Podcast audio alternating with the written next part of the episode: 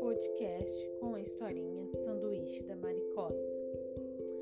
A galinha Maricota resolveu preparar um sanduíche com pão, milho, quirera e ovo.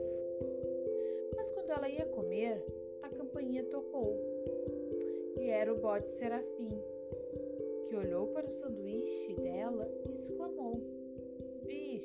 falta um capim nesse sanduíche.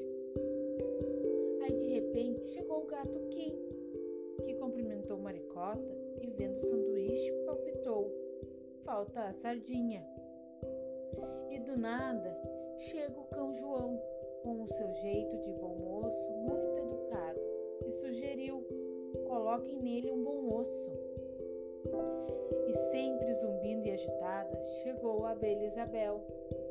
Olhou o esquisito recheio e disse: Melhora se puser mel. E da janela, ouvindo todo o papo, muito metido a bacana, falou convencido o macaco: Claro que falta banana. Então o rato Aleixo disse: Banana, sardinha, mel, milho, osso, capim. Vixe, vocês esqueceram o queijo.